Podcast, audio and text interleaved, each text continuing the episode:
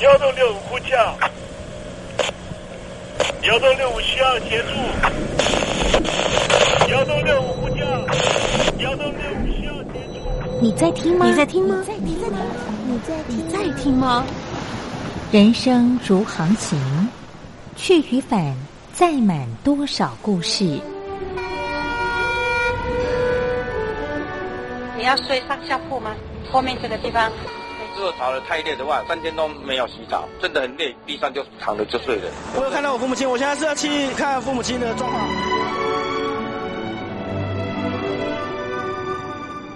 聆听故事湾，让每个故事找到属于自己的码头。我到了那儿以后，我们就往妈妈家去。我一到那边，就感觉我妈妈已经她能够活活下来都不容易。我知道，他没他没跟我讲，我也不敢问，好好苦。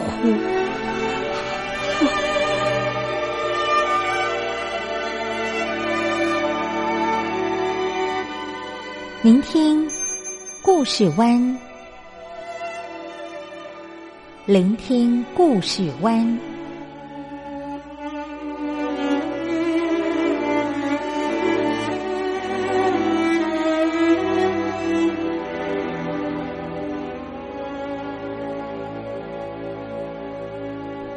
故事总有一个停泊的港湾。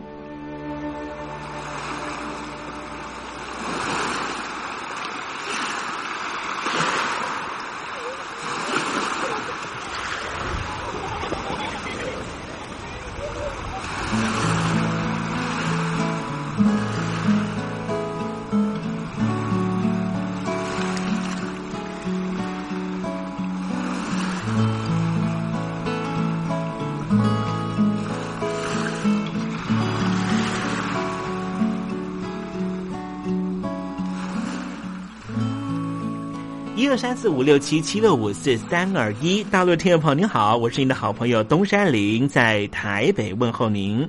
正在为您进行的栏目就是聆听故事湾，一二三四五六七七六五四三二一，全年无休，每天在空中为您服务。您在每天的凌晨三点十分，或是傍晚的六点十分，都可以在光华之声频道收听到这个栏目。聆听寰宇趋势，不用太多解释，因为聪明的你心中自有诠释。亲爱的听众朋友，我们的节目早晚各一次，听众朋友你可以选择最适宜的时间，和东山林共度这短暂的五十分钟的时光，就在光华之声的频道空中相见。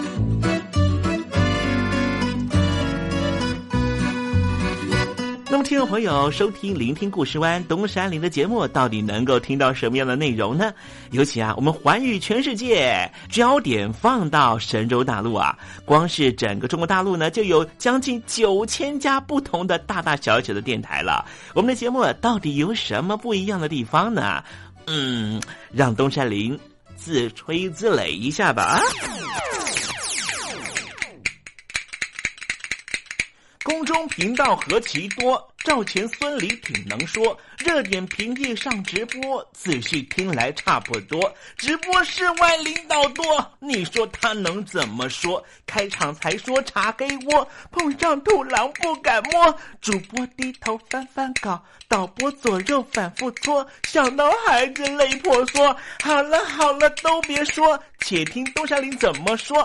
东山林不是红太狼，也不是那喜羊羊，亲亲海上一叶舟，才能自在自在说。客官呐、你拉把椅子随便坐，袒胸露背床上卧，怎么自在怎么做，就当这是自己家，自己家。睁大眼睛，show time！Hello，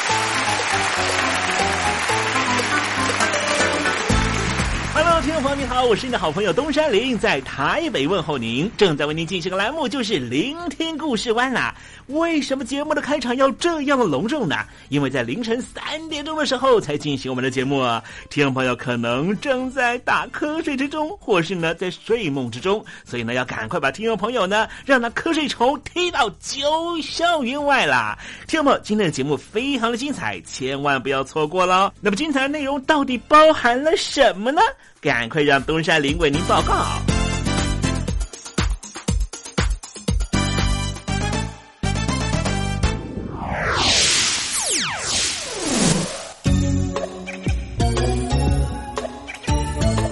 星期二，星期二，猴子肚子饿。这无人机的军事用途呢，在各国已经充分的彰显这无人机的使用状态啊。呃，刚才呢，这个上节目之前呢，东山林呢听到了一个消息啊，说日本方面呢，啊，日本政府啊，东京当局呢，已经在上个礼拜正式宣布啊，所有的无人机不得使用有中国的零组件。也就是呢，日本现在的呃公务部门啦，啊，甚至包含了私人部门方面呢，也建议说呢，所有的中国制造的无人机都必须要下架。为什么呢？因为他们担忧呢，这中国所生产的大疆无人机呢，它背后呢，啊，晶片上面呢是有后台可以直接到北京当局。也就是说呢，当你使用无人机到上空拍摄，可能是网美的画面或是网帅的画面的同时，后台就被呢北京当局给监控了。因此呢，东京呢方面表示说呢，这样的情况是不能够忍受的，所以要求所有大疆的无人机在日本要下架啊。这当然呢，也立刻影响到大疆呢在中国大陆的股票的股市上的表现了。好，待会呢，我们在实证你懂得的环节里面呢，就来谈谈无人机的相关话题。那么今天节目的下半阶段要为您进行的环节就是电台推荐好声音。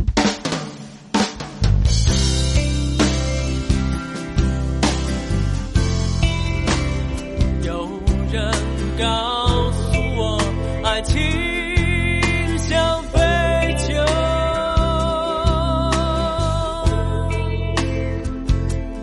他还告诉我，是杯特制的酒。嗨，听众朋友，好久不见了，我是林志炫。葡萄熟了才能酿酒，心成熟了才懂得爱。希望你会喜欢我的收听歌，也邀请您收听东山林的节目。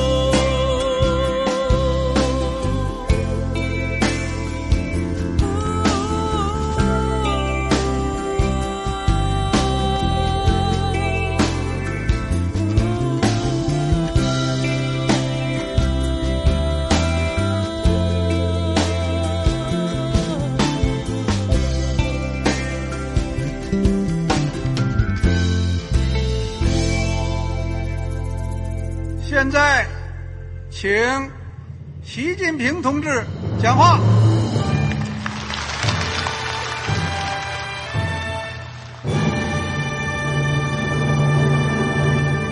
中国梦必须紧紧依靠人民来实现。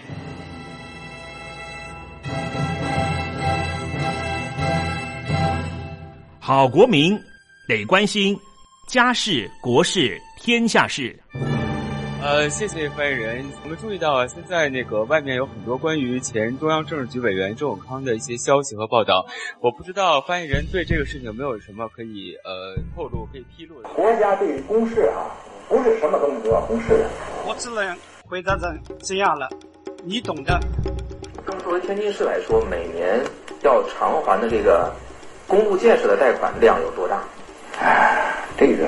好国民，这个偿还得回避时政敏感议题。因为他这个这个事儿我就不好再说太细。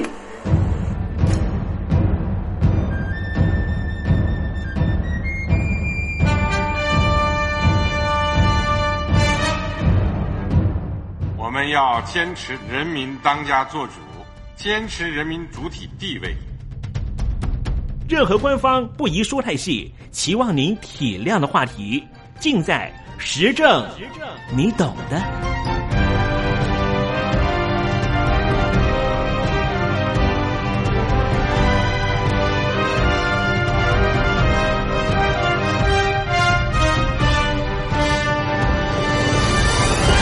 我只能回答这样了，你懂的。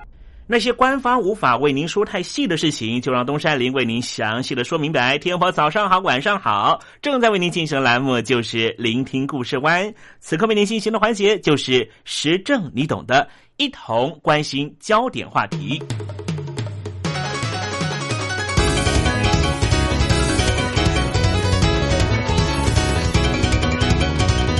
最近这些年啊，世界各国大力的推展无人机。使得无人机的用途越来越广泛，从原先的军事用途扩大到运送货物或是医疗物资，甚至查气违建、喷洒农药、采访新闻、协助救灾、观察野生动物等等。比方说，最近啊，这中国大陆的武汉市啊，还利用无人机来查气高楼违建。今天东山林就跟听众朋友来谈谈呢，现在运用层面越来越广的无人机。美国是最早开发无人机的国家，并且把无人机充分运用在危险的战争上面，以减少人员的伤亡。美国国防部呢最近就宣布啊，将会在二零一九年以前大幅增派无人机到全球各个不同的冲突地区从事巡逻和轰炸任务，包括攻击势力越来越庞大的伊斯兰国 ISIS 组织。未来啊，可能会每天派出九十架次。执行轰炸和巡逻的任务。除了各国政府积极投入开发无人机，民间企业也花大钱拓展无人机的商业用途。英国的半导体大厂啊，英特尔就宣布说，投资在中国大陆的无人机制造商六千万美元。而日本的电子大厂索尼啊，也公布新开发的无人机 VTOL，除了具备有垂直升降的功能，还拥有在空中可以盘旋和急刹车的功能啊，并且能够在最高一百七十公里的时速之下，在空中连续飞行两个小时。可是无人机的最大问题是什么呢？它可能会侵犯到个人隐私。比方说啊，美国肯塔基州的居民啊，梅瑞德斯，在二零一五年夏天的时候，他手持猎枪击落了入侵家里后院的一架无人机，并且指控这无人机绑着一部摄影机，明显侵犯到他家人的隐私权。那么这一架无人机的所有人呢，就赶快报警了。梅德瑞斯遭到警方逮捕。虽然隔天就被释放，但是呢，却被控损毁他人财物和暴力威胁，最后还吃上了官司。无人机被广泛的使用啊，发生呢擅闯禁区的事情也越来越多。比方说，美国白宫、法国的核电厂，所以呢，都引起了各国政府的重视，也着手研发相关的设备和反制作为。比方说，美国的爱荷华州的核蛇公司就针对于无人机研发了特殊的枪弹。这家公司说啊，这一款的枪弹不含铅，对环境非常友善，但是火力十足，足以击落入侵到你们家领空的无人机。哈，那么各国呢也进行修法了，因为无人机呢受到大家的欢迎，所产生的侵犯隐私权和危及飞行安全的问题，也让人非常头疼啊。美国跟欧盟啊也相继的修法管制无人机，中国大陆方面也宣布呢将会管制无人机的出口，以防止不法人士把无人机变成杀人武器。美国联邦航空总署啊就研拟了无人机相关的法案，虽然允许无人机商业用途，但是仍旧对特定安全或隐私标准设限，包括了无人机的重量不能够超过二十四公斤。必须在操控人员的视线范围之内飞行，而且只能够在白天飞行。欧洲航空安全署也提出了无人机的管制办法，对安全、隐私、资料保护、保险和相关责任承担做出了规范，希望能够在发展无人机市场的同时，也确保个人、国家和飞行安全。那么中国大陆方面呢？北京当局也宣布说呢，呃，对于部分的无人机和高性能的电脑实施出口管制，以维护国家安全。分析师就指出啊，北京当局这个举措是基于反恐需要，避免无人机落入不法人士的手里。那么谈到无人机啊，我们也谈到无人机现在呢也用来作为采访用途了。那么先前在天津的滨海新区，不是发生了仓库大爆炸？网友们纷纷在社群媒体，像微博、微信上面更新了最新消息和影片，消息一度是非常混乱了。一直到呢事发五小时之后啊，天津市政府呢才终于发出了讯息。隔天的晨间新闻呢，据说呢在天津的卫视呢还在播韩剧娱乐新闻，被形容说啊天津是一座没有新闻的城市。原因是什么呢？官方在第一时间封锁消息，而国外媒体呢到现场采访的时候也受到阻碍，很多网友就发出了微博相关照片和贴文，也立刻被删除。可是呢，在那时候啊，有一名腾讯的拍客竟然在早上就出动了无人机，拍摄到了现场的爆炸画面。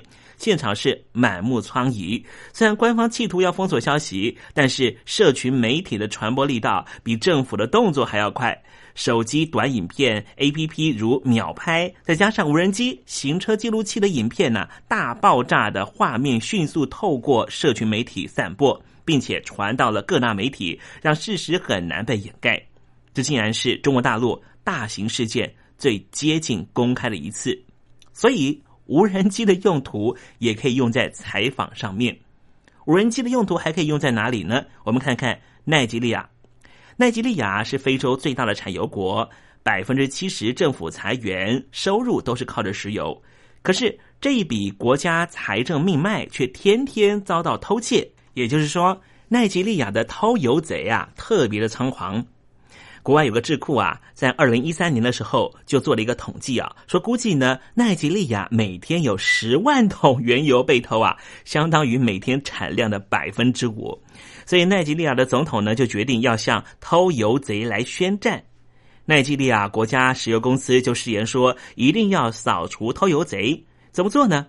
他们打算用来对抗偷油贼的武器，竟然就是无人机，要派遣无人机监视。海上水域的船只动向，如此一来，偷油集团运送脏油出海的行动就无所遁形啦。奈及利亚要用无人机，也显示出无人机在打击犯罪和国防安全上面的应用潜力啊。不过，到底效果如何呢？要用时间来证明了。那无人机呢，吸引了不少人投入了研发和应用。最近在英国呢，还有一位发明家啊，打造了一架可以载人的超级无人机啊。这无人机上面呢装了五十四只的旋翼啊，启动之后会发出呃有点嘈杂的声响哈，就像是有一群蜜蜂呢，哎集体起飞，然后呢把你的身体重量呢，哎远离地心引力了哈。据说呢这一架可以载人的超级无人机啊，重量呢可以承受到一百四十八公斤。而且每次充电之后呢，可以使用十分钟啊。可是呃，我看过这个影片哈，呃，它升空呢，呃，其实不太轻松啊，而且速度啊、高度呢、跟方向呢，也不太能够随心所欲的控制啊。最高可以攀升离地的呃这高度呢。只有四点五公尺，也就相当于一层楼半的一个高度哈，而且还没办法持续稳定的停留在空中。但是这是呢，这个发明家呢正在进行的一个尝试了。未来有没有可能呢？哎，就变成一种哎小型的呃载具哈，尤其是家庭主妇啊出去采买的时候啊，也可以呢搭这个小型的直升机啊，要送这个小孩呢去上课，也可以搭这个呃小型的直升机啊。我们以后呢可以再来期待啊。那无人机呢还有什么样的？商业用途正在进行呢。美国的亚马逊集团呢就高调的宣布啊，计划采用无人机来送货。为了证明自己呢，并不是操多吹牛哈。呃，这家公司呢日前呢就向公众分享了亚马逊集团呢对于自动的送货飞行器的远景啊。亚马逊呢在美国 NASA 的无人机系统交通管理大会上面公布了他们的愿景。希望呢，用他们的无人送货飞行器呢，在人们的头顶数百英尺的高空来工作。那这一款的无人机呢，非常的智慧哈，能够呢及时的发现并且避开其他呢正在运送或正在飞行的飞行器，并且呢，他们能够一直保持在预定的空间层飞行，也能够确保所有的飞行器都能够正常的运转。我想在未来几十年，也许人类在上空就会充满这样的机器的声音，或者是机器的飞行，他们会为我们的生活啊、带来我们想要的一切。可是呢，我们真的要牺牲一些事啦，比方说我们的生活品质会付出一些代价啊，像是呢，呃，当你抬头仰望天际的时候，不再是蔚蓝的蓝天，是什么呢？就是呢，搞不好是黑压压的，你以为呢是又有好多的蝗虫在经过了哈。但是呢，用这个无人机来送货，当然也有些好处啦。首先呢，我们可以呢用更少的使用卡车来运送这些货物啊，这可以减少污染，同时呢，也可以疏解交通的堵塞。其次就是哈，有了这样的一个空中的小型的立刻运送的载具啊，如果呢你们家小朋友呢忘了带啊、呃、家庭作业的话，也可以赶快送过去。如果你上班的时候呢，在上班途中突然想到了，糟糕啦，我的公事包忘了带哈，你也可以启动呃属于你自己的无人的呃飞行的这个飞行器了哈。在你还没有抵达公司的时候，哎，公事包呢已经呢送抵你的办公室的呃收发口了哈啊，但是那。这些无人机呢，日记的流行呢，也引起了很多的抱怨跟担忧了哈，因为他们非常的嘈杂，而且呢，会发生一些刚才我们说到的隐私的问题哦，他们也会干扰到呢其他低空的使用者，比方说呢，撒农药的农民和发射火箭模型的孩子们呢，可能呢，哎，正在这个玩这个火箭这个呃发射的时候，看到无人机在上面哈，哎，好像会有一些干扰啊。另外呢，如果呢这些无人机呢在火灾区或者机场飞行的话，也会造成一些问题。如果说他们不受控制到处乱飞，又会怎么样呢？刚才说到了亚马逊的愿景啊，能不能够呢？呃，让它造成人类所造成了负面影响来做出责任呢？亚马逊说呢，他们并不打算呢要建立呢空中的高速通道，因此不会有一架又一架的无人机从人们的上空呼啸而过。但是如果你住在仓库附近，或是你的邻居喜欢买很多东西啊，那确实会带给你一些恐怖的噪音。当然，无人机呢也并不是第一项呢给人类造成如此影响的技术啊。比方说呢，过去的啊风力涡旋机呢也是一样了。虽然说它能够提供呢风力发电，提供干净的能源，但是呢，据说它也会使得附近的居民抓狂啊，因为呢太吵闹了。这一切好像哈，我们人类的生活啊，真的是啊发展的很快，变得很快哈。我们恐怕无法确知呢，这些无人机呢，究竟对我们的生活会造成什么样实质的影响啊？但是有一点呢，呃，恐怕是现在必须解决的，那就是呢，不允许这一些飞行器哈飞得过高。美国的密西根大学的副教授就说啊，亚马逊的想法呢，从某个角度来看，或许是行得通的，但是这却侵犯了土地所有者的领空。以前孩子们可以随意的发射他们的火箭模型，农民们也可以随意的使用他们的农药喷洒机，他们不用担心这样做会干扰到其他的飞行器。但是现在呢，他们不得不有这样的担忧。所以为了保护每个人的权益啊，啊，这名这个大大学教授就说呢，希望呢做一些调整，比方说呢，亚马逊的无人飞行器的飞行高度限制在两百或三百英尺以内。这样一来，土地的所有者和亚马逊的公司就可以自由活动，又不会相互干扰。除此之外啊，这名大学教授呢也建议呢，要提高通用航空器的最低飞行高度。总而言之啊，我们希望我们既可以有效的利用我们的空间，又能够满足各方的利益，但是一定要注意到安全的问题啊。未来的空域啊，这高度上面呢，不同的领域、不同的高度，可能要限制不同的飞行器啊。这大概就是未来呢十年我们人类的生活会遇到的变化，不光在台湾，在中国大陆恐怕也是如此吧。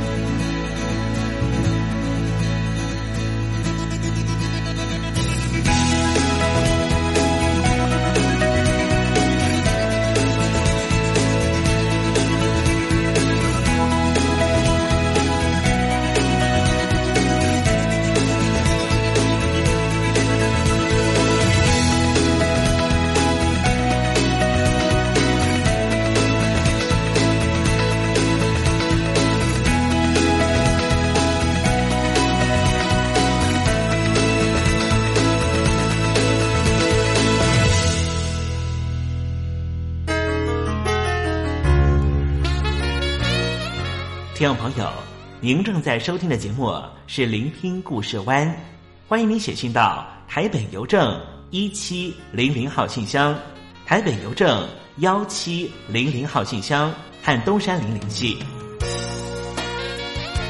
东山林就是东边的山里有只麒麟的东山林，东山林等候您的来信哦。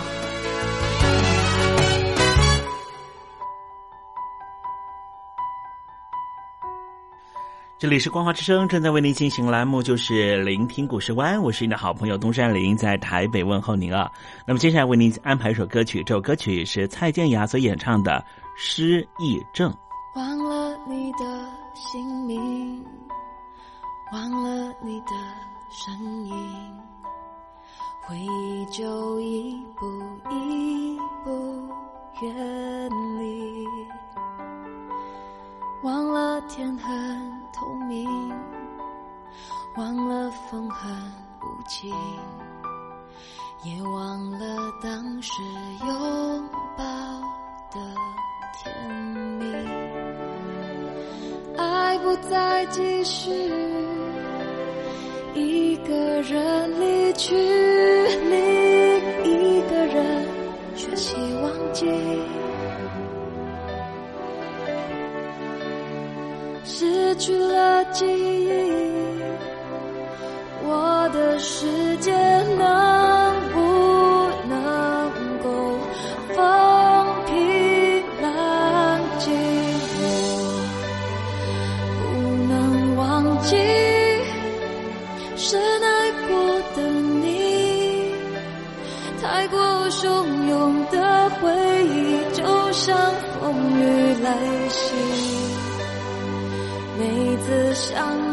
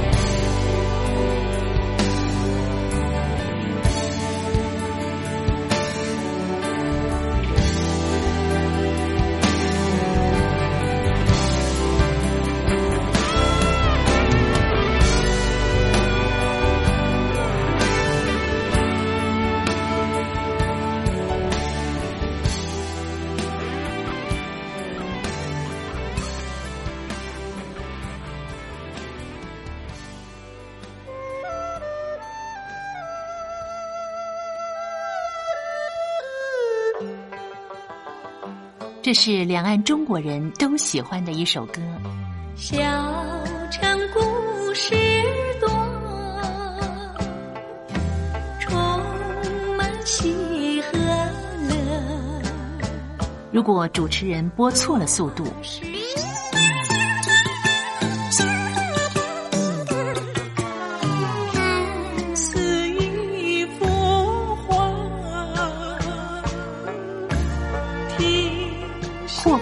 或慢的走调歌曲，都不是听众喜欢的。人生境界真善美，真意包括。两岸和谐关系也得循序渐进，快慢相宜。小城故事真不错，亲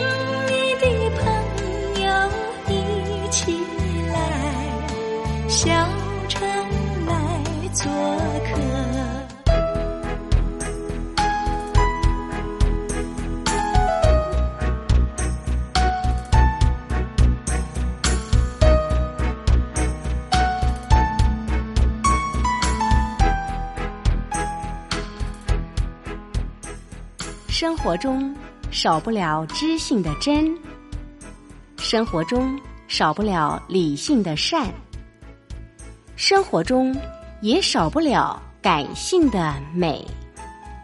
光华之声，永远陪伴您，生活在真善美的世界。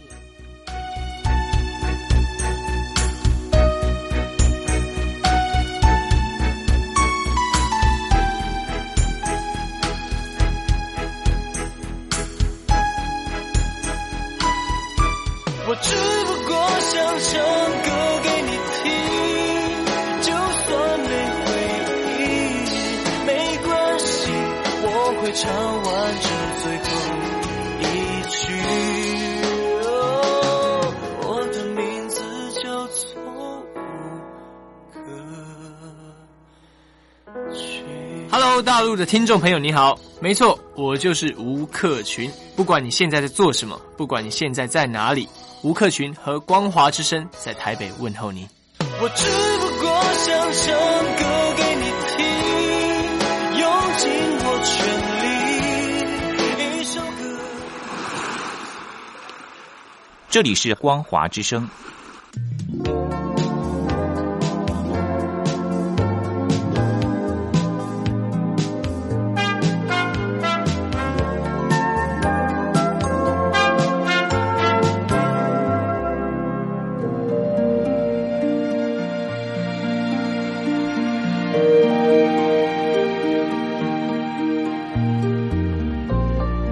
当中总有许多令人难忘的好声音。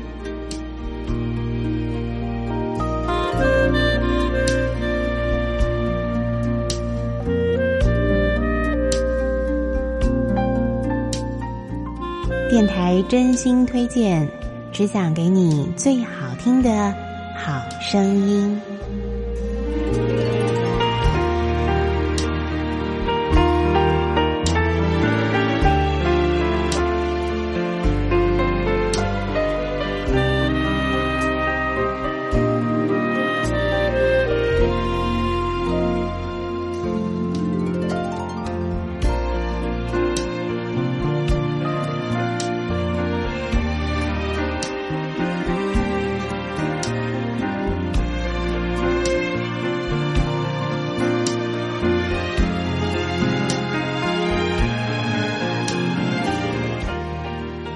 听众朋友们，欢迎您再度收听电台推荐好声音，我是冯安，为您推荐一张好听的专辑。今天要为您介绍的是由来自洛杉矶的萨克斯风演奏家戴夫考兹所担任的演奏专辑《爵士圣诞》。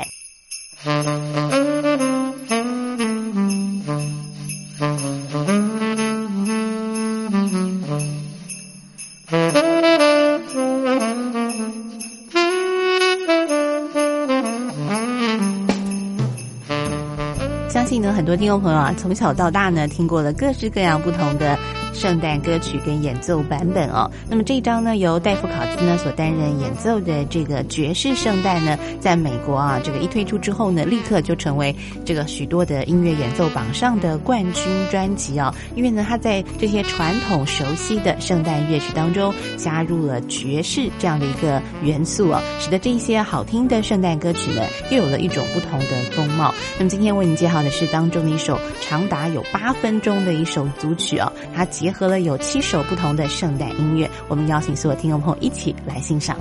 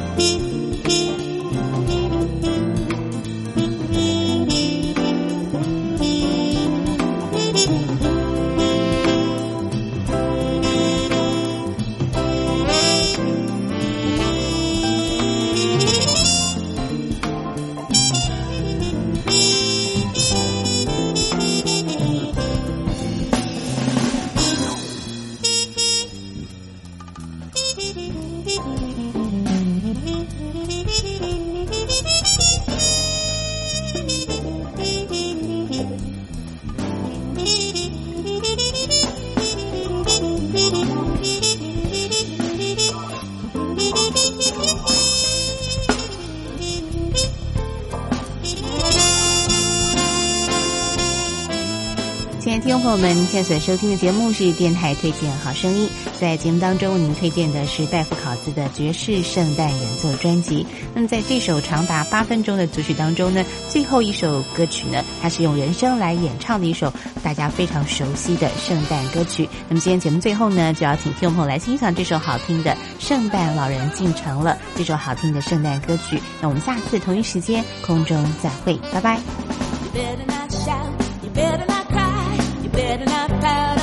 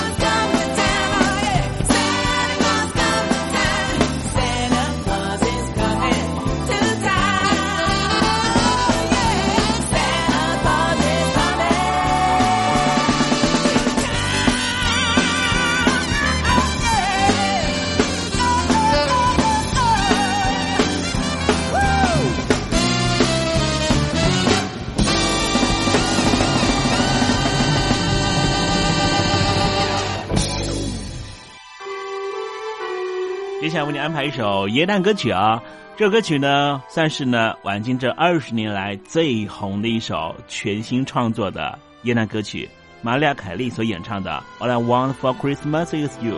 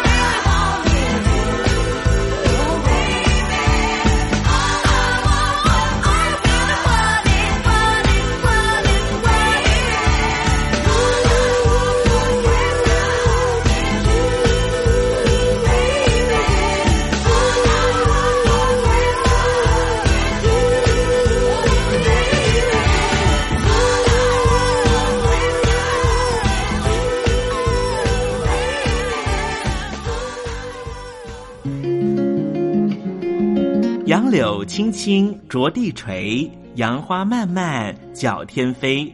柳条折尺花飞尽，借问行人归不归？听众朋友，这首出自于隋朝的送别诗，作者是什么人已经没法考据了。但是诗句里面借由折下柳条送给友人的情节描绘，也确实传达出对朋友那份恋恋不舍的情谊。节目接近尾声了，要跟听众朋友说再见了。东山林不奢望明天和你在空中相会，只期望听众朋友明日一切平安喜乐。再见了。